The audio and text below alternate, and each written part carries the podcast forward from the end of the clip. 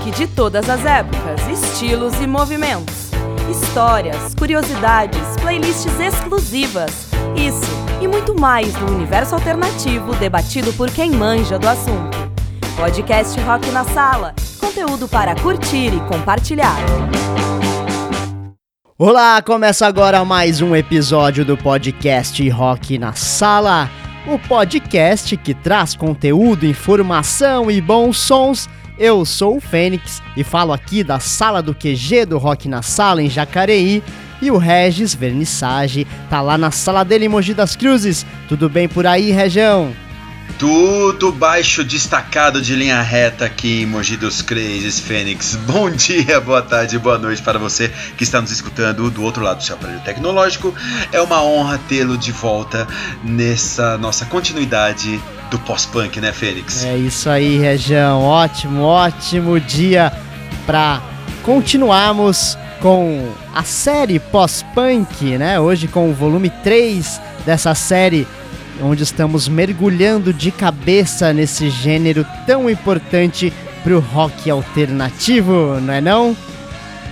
É, exatamente, Fênix. O pós-punk é incrível, né? O termo, o termo pós-punk foi cunhado para descrever os grupos que lá no final dos anos 70 e comecinho dos anos 80, a partir do punk, começaram justamente a experimentar esses temas líricos, né? Com melhorias na estrutura musical, mantendo aquela posição iconoclasta do punk. Já falamos um pouco sobre isso no episódio passado, né? E o, onde os elementos do, mais crus do punk eles apareciam ainda presentes, né? Como a, as tais linhas de baixos, né? Bem destacadas e razoavelmente simples, né? Só que a expressividade energética e os temas sociais do punk eles acabam perdendo um pouquinho o foco para um clima mais reservado e de temática mais introspectiva e pessoal. É isso aí. Lá no podcast 55 nós fizemos a parte 1, né? Dessa da série pós-punk. E lá traçamos um comparativo das consequências sociais e psicológicas desencadeadas pela Covid-19 com sons prediletos aqui da sala The Cure e Joy Division. No podcast é, 68, o volume 2, falamos sobre a vanguarda do pós-punk britânico e tocamos Television, Magazine, Gang of Four, The Fall, Bauhaus, Silks and the Banshees, Echo and the Bunny e mais. E você pode conferir lá no episódio 68, né, Regis? Tá tudo aí, cara. e nessa parte, né, do, do, do pós-punk, essa parte que a gente finaliza, né, entre aspas, o, o pós-punk, a gente dá continuidade a essa saga, né, é, do pós-punk com a sua belíssima linhagem que se desenvolveu durante os anos 80, especificamente, né? A gente abre, vocês já estão escutando aí ao fundo, uh, primeiro álbum do YouTube Boy, mais um que faz 40 anos nesse 2020 de quarentena. Uh, Boy era para ter sido produzido por Martin Hannett, né, que era o produtor de Joy Division, que abalado com o suicídio lá de Ian Curtis, ele não teve condições de fazer essa produção. Uh, lembrando que o ano era 1980, né? Uh, daí os irlandeses chamam então Steve Lillywhite, que já havia produzido Silks and the Benches, e cometem esse primeiro álbum pós-punk, é, algo, fato que se estenderia até o quarto álbum de U2, Unforgettable Fire, mas vamos dar um pulinho aqui, Fênix, que a gente vai entrar. Vamos mergulhar, como você disse, dentro do mundo de Psychedelic Furs, com Alice's House. Essa é pra ouvir, Fênix. Sensacional, também acho. Vamos escutar, vamos lá, ouvinte do podcast Rock na Sala, que tá começando aqui nossa viagem final ao pós-punk. Vamos lá.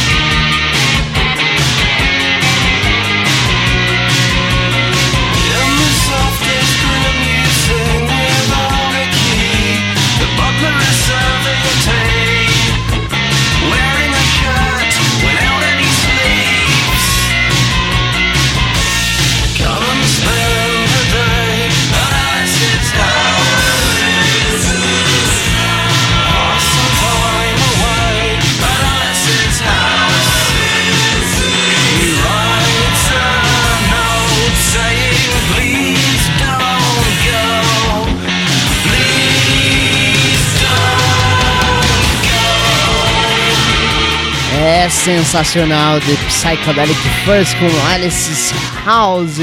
The Psychedelic First surgiu na cena inglesa do pós-punk e se enveredou pela new wave synth pop. Aqui, o Reds, você separou um outtake, né, do terceiro álbum Forever Now. É isso aí, que essa versão, né, Fênix, do, do Alice's House, ela é muito mais pós-punk que a versão que saiu no disco seguinte, o Mirror Moves, de 84. Mirror Moves, inclusive, chegou a ser um dos cinco álbuns de cabeceira de Robert Smith, né? Mas esse outtake de 82 eu escolhi, né, porque é, é, quando os Psychedelic First, eles abrem a bagunçada casa de Alice com essa mancha espessa e viscosa de guitarra, batera, baixão destacado e os vocais soturnos ofertados por Richard Butler é quando a verdade acontece, Fênix. É, vamos escutar mais um pouquinho de Psychedelic First. A gente volta já.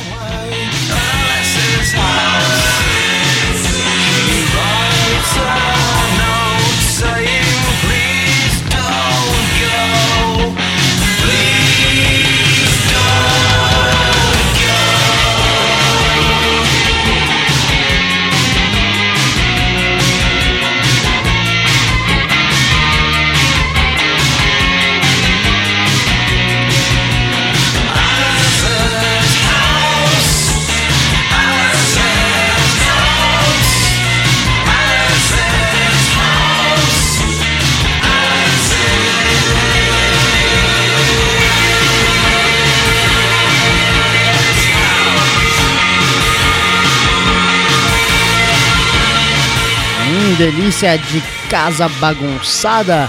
E a... Espetacular. É, espetacular. E aproveitando o link, né? O britânico John Nashton, guitarrista do Psychedelic First, produziu e bancou o primeiro EP do Sisters of Mercy, Alice, lançado de forma independente em 83. Ah, Félix, que ponte bonita você fez aí pra gente, cara. Ah, gostou. Demais, o Alice, é, o EP do Alice não saiu em CD, né, mas ele integrou a coletânea de singles e EPs Some Girls Wonder by Mistake, de 92, que compreende aí a fase de 80 a 83, pré-primeiro álbum é, quando o pós-punk de Bauhaus e Seas of Mercy já delineava o que viria a ser conhecido como o gótico, né? É, sempre presente aí, Fênix, na temática pós-punk, ela, de novo, Alice, Alice, nossa Alice aparece aqui com seu vestido de festa e prensada contra a parede para ver a porta, para conseguir ver a porta, no caso de estranhos apareçam gargalhando e rastejando, esmagando pétalas no chão. Uau! Vamos curtir esses Sisters of Mercy depois dessa esses adjetivos maravilhosos, Regis. Vamos lá. Alice, venha Alice. Come So serene she needs you like she needs a trance to tell her that the world is clean to promise her a definition. Tell her where the rain will fall the sun shines bright and her she can have it all today.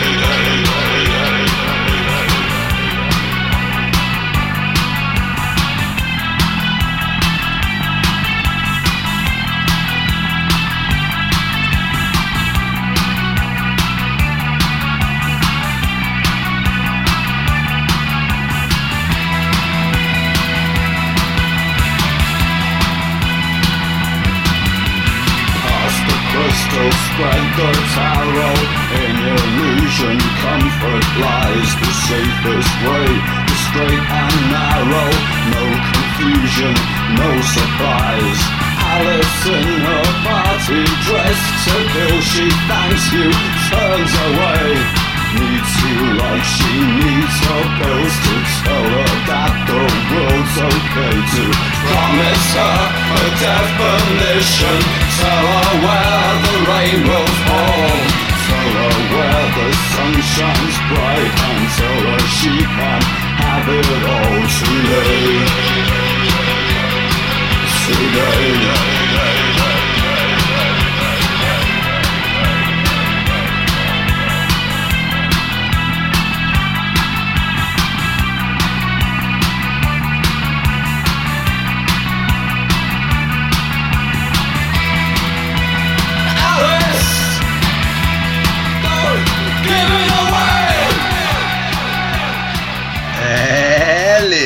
Don't give it away. Não jogue fora, Alice. Você precisa de Andrew Edridge, assim como precisa de seus tranquilizantes. Coisa linda, né, Fênix? demais, demais. Que isso, tá muito. Tá muito. É, dançante. dançante e emotivo delícia. E, falar, e por falar em dançante, eu separei também o, os ingleses, Fênix, mais subestimados da década de 80. The Chameleons, cara, espetacular essa banda. The Chameleons lançaram três discos impecáveis em apenas quatro anos de atividade. Do primeiro álbum Script of the Bridge, de 83, puta, descasso que o Rock na Sala super recomenda, saquei essa pequena pérola chamada Up the Down Escalator. Demais. Vamos escutar, ouvinte. Você vai gostar também. Eu conheci há pouco aí, Regis me apresentou, The, the Chameleons. E adorei, viciei e agora você vai viciar também, ó. Se liga só.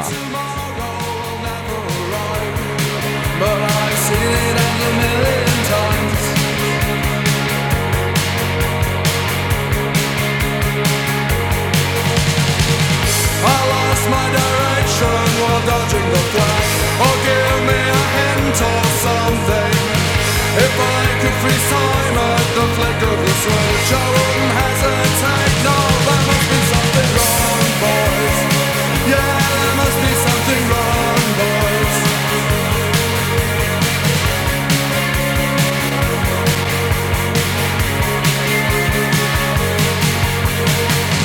Obnoxious actions, obnoxious results. Yes, and teachers who refuse to be taught.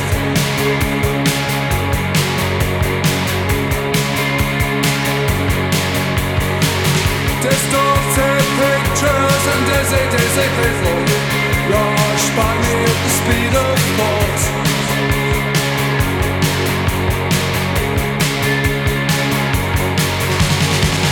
and sit at the tables and throw us a scraps. For Christ's sake, leave me something.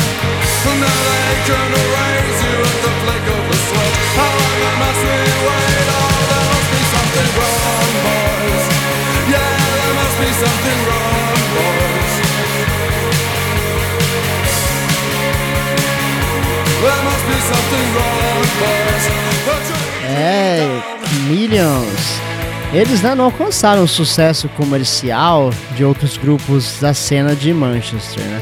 mas desenvolveram um culto fiel de seguidores e seus vinis são disputados hoje em dia a preço de ouro. Eu que o diga, Fênix, certeza. Mas isso que você falou é real, cara. O culto de seguidores deles, deles é uma coisa de louco. Eles, a banda chegou a excursionar pela América do Norte e Europa e tiveram sua curta carreira interrompida em decorrência da morte súbita de seu empresário, que era aí o, o membro adicional da banda, né? Agregada a diferenças é, internas, enfim. É, The Caminos, eles foram seminais para grande parte das bandas do chamado post-punk revival, cara, como o Interpol, o Editors, She Wants Revenge. É, é, é claro, essas bandas elas têm as características características delas, mas elas misturam muito do Joy Division é, com pitadinhas aí de, de Chameleons. Você acha, Fênix? é, porra, com certeza, acho muito. é, tem, tem bastante referência, né, cara? Então, e falando em referência, Fênix, putz, separei a maior das referências pós-punk ever é, aquela referência que no centro né, havia Morrissey e Johnny Marr. Marr apenas o responsável por criar todas as melodias para todos os sons da banda mais influente de todos sempre. E Morrissey, né, é, com aquela típica capacidade quase sobrenatural de explorar a psique adolescente em suas letras. É, pois é, tá tudo lá, né? Confusão Total. sexual e social, vulnerabilidade violência, alienação e solidão, a oscilação entre sentir-se inútil e querer dominar o mundo. Demais, Fênix, é isso mesmo, cara. O Morrison, nesse aspecto, ele foi foda. É, após o lançamento do primeiro disco, em fevereiro de 84, os Smiths lançam, no mesmo ano, uma série de singles com lado B, cara, inacreditáveis. O lado, o, o Rock na Sala mega recomenda. É, separei, vocês já estão escutando aqui no BG, né? O lado B do single Heaven Knows a Miserable Now. Aliás, que lado B, senhoras e senhores, tinha que ser Girl Afraid, uma obra-prima do namoro adolescente atrofiado. Fênix, a gente já volta com mais pós-punk anos 80, filho. Com certeza. Vamos atrofiar com Morrison. Vamos lá, vamos lá.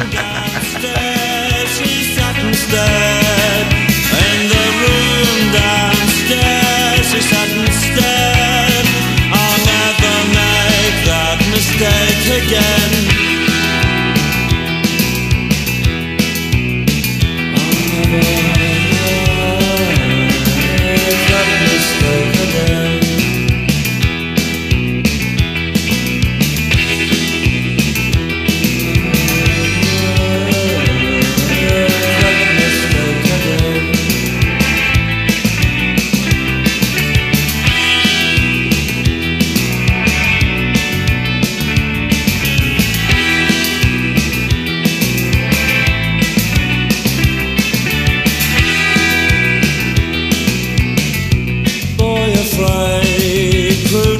never pays, and everything she wants costs money. But she doesn't even like me.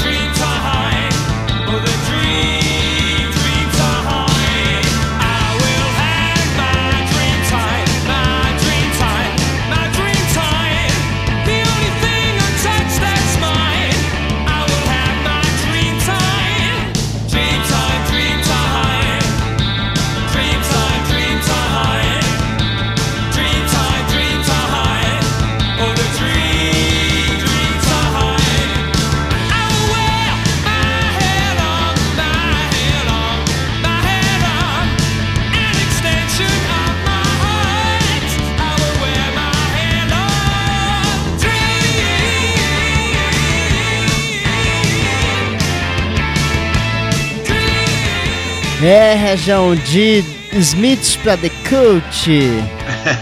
é demais, né, Félix? o primeiro álbum, né, cara, Dreamtime de 84. O Cult ele, ele manteve a estética pós-punk que ele trazia dos nomes e das formações anteriores, né? Antes era Southern Death Cult, depois virou Death Cult e simplificaram como The Cult. É, essa, essa orientação pós-punk do Cult mudaria após o seu segundo álbum Love, porra, outro clássico do pós-punk gótico, né? Mas foi o Dreamtime, lançado pela Beggars Banquet, é, que carimbou o passaporte, o passaporte do Cult dentro do, do pós-punk. Hum, é isso aí mesmo. E o que temos aqui já é, né? Que a gente está escutando aqui é um gótico, especialmente nos, nos times escolhidos aí, né? É, e junto com Love, né, Dreamtime compõe a primeira fase da banda, né, como você falou aí. Um pouco obscura e às vezes esquecida, mas de fundamental importância no caminho do Cult. É, total. Esse daí, o Dreamtime, é o álbum, né, Fênix? Que Dreamtime, a música que estamos aqui no BG, ela fala sobre liberdade, cabelos compridos, prováveis viagens de ácidos capazes de expandir os horizontes. Enfim, Fênix, é hora de sonhar, né? Totalmente. É, totalmente. E eu, eu vou além, cara. É, é hora de sonhar, como também é hora de sentir um arrepio na espinha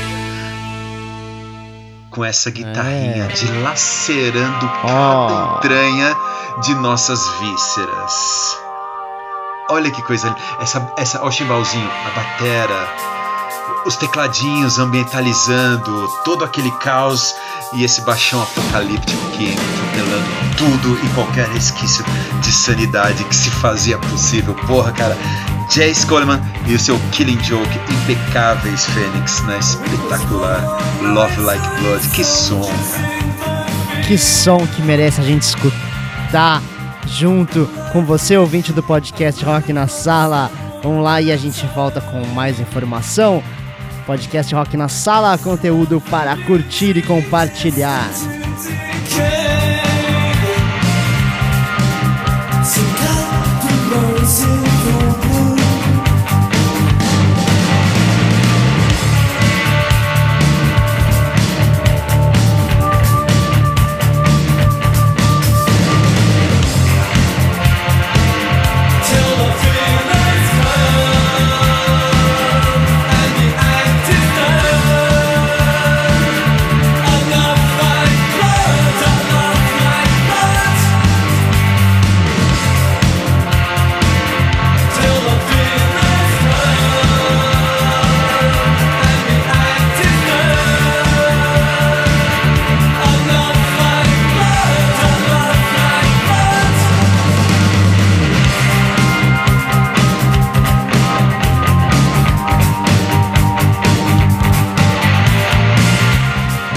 Love Like Blood está no ti Night Time, ouvinte do podcast Rock na Sala, que é o quinto álbum da prolífera carreira desses ingleses que se formaram em Londres lá em 1978. A banda em sua trajetória navegaria por vários estilos como a New Wave, o gótico e o industrial. Já tocamos Killing Joke aqui, né? Foi lá no episódio 29, o rock nos anos 80. Certeza, vamos retornar a esse episódio em breve, Fênix, mas aqui a gente tá falando de Killing Joke. Destaquei Love Like Blood por ter essa pegada total pós-punk apocalíptico. Fim do mundo mesmo, sacou? É, uma hecatombe constante e viajeira que caracteriza muito aí o meado dos anos 80. Cara, essa sonoridade do Killing Joke nessa época é única. O álbum posterior deles, de 86, Bride and Then, a Thousand Suns, também incrível, espetacular. Cara, escutei isso muito na 97 FM de Santo André, cara, na segunda metade dos anos 80. Além do clipe, que passava muito no Clip Trip, porra, pra MTV. É história, o resto é história, Fênix. Essa é história. e vamos escutar mais um pouquinho. Mais um trechinho vamos aí. lá. Já que é história, toma a história pra vocês. Like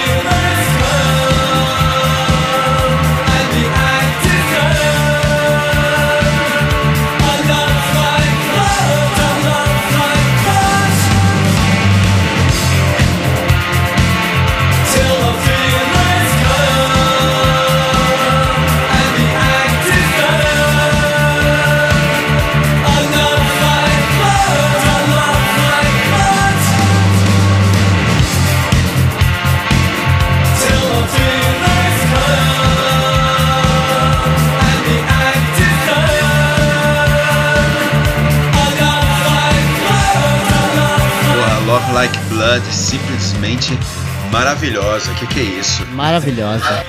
Espetacular. E separei aqui mais britânicos, Fênix. Agora, Waterboys, The Waterboys, capitaneados pelo escocês Mike Scott, fechando sua trilogia impecável de início de carreira nesse terceiro álbum, This Is the Sea, de 85. O álbum ele tem aquela uma orientação bem pós-punk, né? Inclusive é considerado o melhor álbum dos Waterboys Cara, um épico onde Mike Scott alcança todas suas ambições musicais juvenis. Então, Fênix, a proposta é de mãos dadas seguimos ele para esse lugar de libertação chamado Medicine Bowl. Hum, demais, velho, demais. Tipo, tipo Dorothy nos, nos é, é, tijolos amarelos. Então vamos, vamos lá, vamos embora por esse caminho. Bora to Medicine Bowl.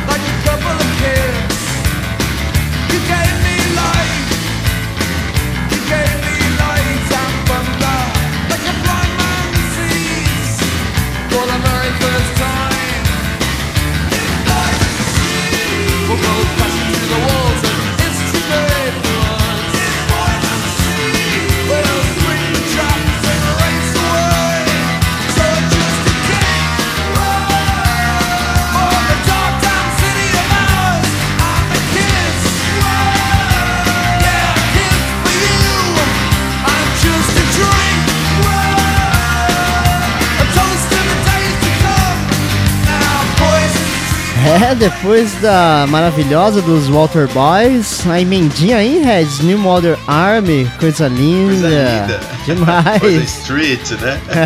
e o New Modern Army é parte integral do pós-punk inglês desde sua criação lá em 1980, mas passeia também pelo alternativo, é claro, né? Foi justamente esse terceiro álbum que impulsionou a banda para a vanguarda do alternativo na década de 80. E já vieram para o Brasil quatro vezes. E você foi, Regis? Chegou aí? Putz, Fênix, olha. Cara, se eu não me engano, foi em 91, 2007, 2010 e 2018. Foram quatro shows, Fênix, que eu perdi. Uma falha imperdoável no meu currículo. Imperdoável mesmo. imperdoável, cara. Inacreditável. Mas é, o álbum The Ghost of Cain foi lançado no final de 86 em vinil e fitinha, né? Na época, cara, eu, eu garantia a minha cassete, né? Porque o vinil era muito caro e tal, né? é, só que finalmente eu comprei a bolachona com algum atraso agora, em 2018, de segunda mão e em ótimo estado. É, tá certo, Red. Tem que ter. Eu, eu só... Eu, a parte que me toca é que eu também não fui nos shows, então estamos juntos nessa, meu amigo. Perdemos.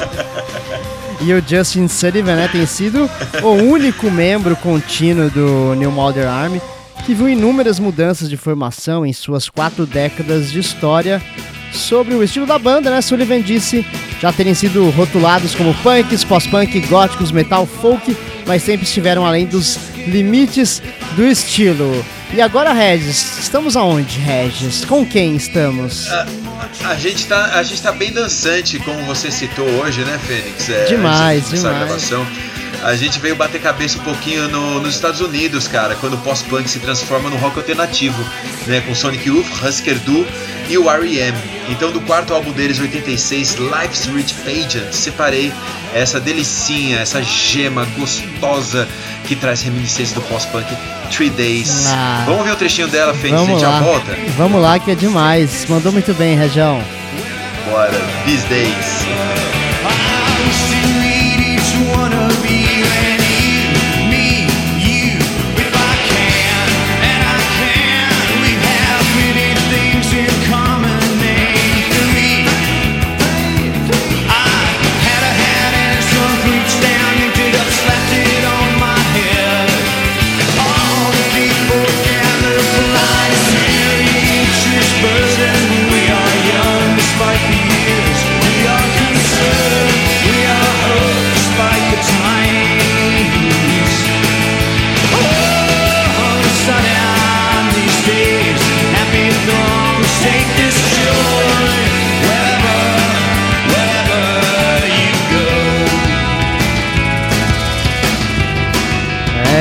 Sensacional mesmo o R.E.M. aqui.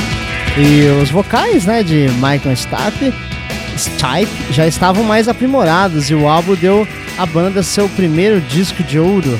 Enquanto as rádios né, universitárias americanas continuaram a ser o principal apoio do R.E.M., eles começam a emplacar hits nas rádios de rock mainstream como Fall Me, deste mesmo disco aí, né, Regis? Total, certeza. E inclusive uma curiosidade, Fênix, sobre esse álbum é que a lista das músicas na contracapa é incorreta. Né? Isso nunca foi corrigido. É, Para você saber a ordem certa, apenas nas próprias mídias, né, ou, ou o selo do vinil, ou então na fita cassete mesmo, e apenas em algumas é, versões em CD. É, coisinhas bem, bem interessantes, né? Uma coisa que eu queria falar, Fênix, é sobre o, a heterogeneidade dos sons né, das bandas de pós-punk. É, aqui a gente está focado nos anos 80, mas todas elas elas mantinham né, a mesma base, como a gente já falou ali atrás. É, só que umas trazem um toque mais pop lírico, né, como Smiths, é, o próprio R.E.M. também.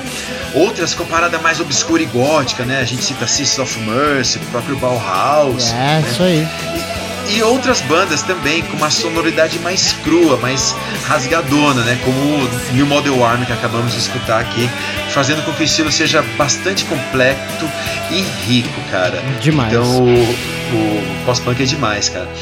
E R.E.M. extremamente influente, né, cara? Sempre nos nossos corações.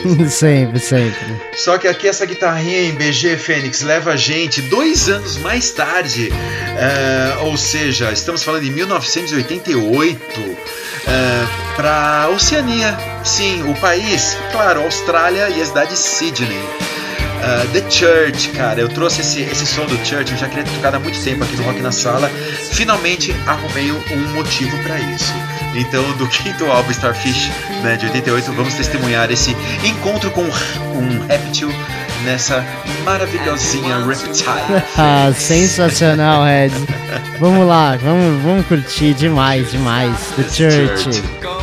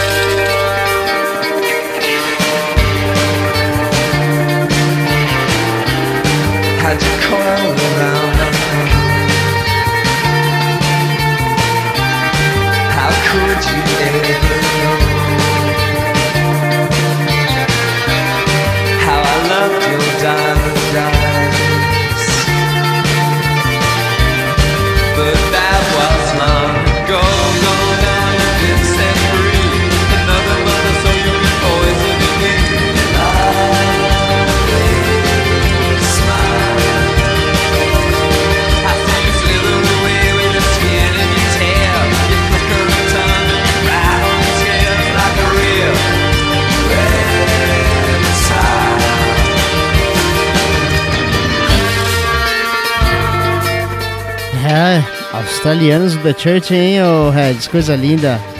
Puta, delícia, delícia cara. Que demais. som. Eu, eu, adoro esse som. Porra. E é a mesma Austrália que também nos presenteou aí com Birthday Party, que se tornaria Total. o Nick Cave and the Bad Seeds. certeza. Coisa Coisa, coisas finas, coisas finas que vem da Austrália, coisas né, Coisas finas demais. E o Starfish foi o lançamento de maior sucesso do Church. E ainda soavam tanto pós-punk ainda que tendendo mais aí o alternativo já. Total, total. Uh, tem, um, tem uma história, né, que na, na divulgação do álbum Starfish, durante os concertos americanos, uh, o pessoal do Church contou com a participação de nada mais, nada menos que Tom Verlaine do Television fazendo a terceira guitarra, é, fato que ajudou né, a sustentar a moral do, do, The Church nos Estados Unidos. Os caras ganharam uma moral aí com, com Toverlane excursionando com eles. Né? Uh, o vocalista baixista Steve Kilbey do Church conta que a história de, de Reptile foi muito interessante. Ele escreveu né, as letras é, de Reptile após ter ido para casa de uma mulher que conheceu certa noite após um show. Muito bem, quando ele foi no banheiro, ele ouviu um som atrás de uma cortina do chuveiro, abriu e deu de cara com um enorme lagarto, cara. tipo ali paradão, sacou encarando ele. E aí a mulher disse: Oh, você conheceu Bruford? Oh, uau! Demais, histórias do rock, histórias do rock. Histórias do rock. E da Austrália, Fênix, a gente pega um voo direto para Reykjavik. A estreia do Sugar Cubes, Life's Too Good 1988, aquele álbum né, que teve um inesperado sucesso internacional, sendo também o primeiro disco islandês a ter um impacto a nível mundo. Birthday. Vamos ouvir um trechinho dessa Birthday, dessa pérola islandesa gelada, Fênix, depois, na voz quente de Bjork. Depois de tudo isso, como não escutar, né, Rez? Vamos lá. Pra você, ouvinte.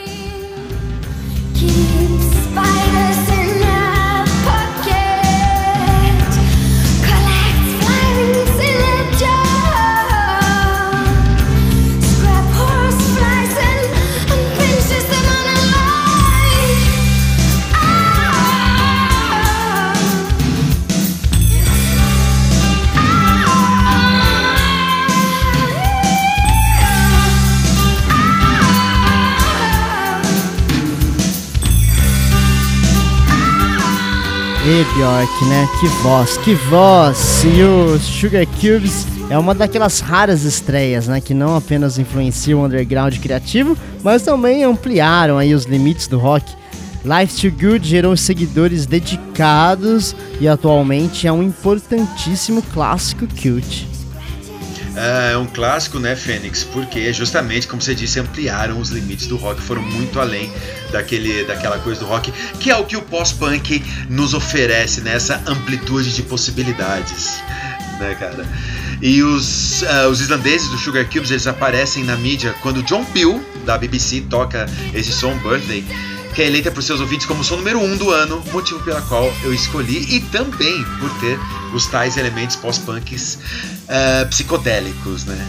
E a voz de Bjork, né, sempre, né, sempre foi aquele instrumento definitivo da banda, que trazendo aquela gama de emoções, sendo às vezes uma menina soprano, às vezes um animal enlouquecido, e também é legal lembrar que Birthday ganhou aquela lindíssima versão do Mars Volta início dos anos 2000 e um remix feito pelo Disney Mary Chain Nadal de 88, mas a gente já volta para falar do Disney Mary Chain porque vamos smoking cigars em Reykjavik.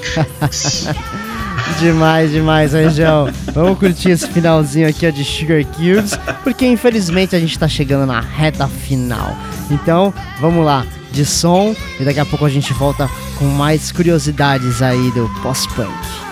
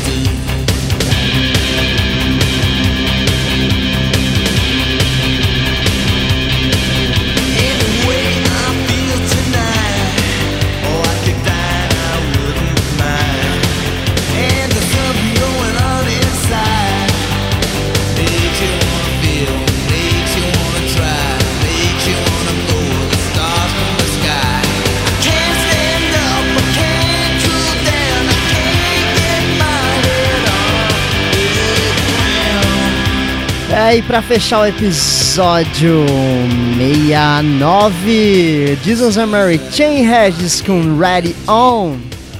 Oh, Fênix, é, 69, que delícia. Pós-punk, parte 3, que delícia. Demais. Fechamos uh, no ano de 89, cara, para fechar dentro dos anos 80.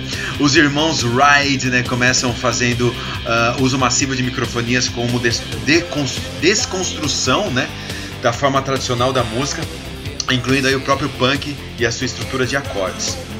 E já traziam uh, aqueles temas sombrios naquela ótica totalmente nihilista. Só que a partir desse álbum, que é o terceiro álbum, Automatic, uh, os Jesus and Mary Chain já eram considerados uma referência do alternativo oriundo do pós-punk daqueles que se expressavam principalmente com som distorcido de guitarra, letras transgressoras e geralmente uma atitude indiferente e desafiante. Hum, desafiante, sim, Regis, mas nunca indiferentes, né? E fechamos, e fechamos essa série seminal aqui do pós-punk no ano de 1989, como você disse, com esse petado dos escoceses Head On, que até recebeu uma maravilhosa versão dos Pixies, né, Regis? É, o negócio, Fênix, é o seguinte: manter nossas head on e agradecer nosso ouvinte. Muito obrigado por ter dividido essa, essa seminalidade toda do pós-punk. Foi lindo. Muito obrigado por vocês. Valeu, Fênix. E daqui 15 dias a gente volta é, com grande final. é isso aí. Você acha que acabou, mas não acabou não. Vai ter aqui um episódio bônus pra gente fechar essa série. Obrigado. Um episódio é um episódio reprise e vou além. Vai ser um episódio gordo. Ah, vou quero ver você escutar até o final, como você escutou esse aqui, ouvinte do podcast Rock na Sala. Muito obrigado por ter ficado com a gente até o finalzinho. Continue nos acompanhando, continue espalhando o podcast Rock na Sala para quem quer saber sobre a história do rock e suas, os seus mistérios. Quero mandar um abraço especial aqui pro Diego, pro Joba e pro Edgar lá do Estúdio E aqui de Jacareí. Eles que ouvem o podcast na Rock na Sala são ouvintes assíduos. Muito obrigado, meus amigos. Continue Demais. escutando. E um abraço, Regis. Obrigado mais uma vez. Um beijo. Valeu, head on. É nóis. Tchau.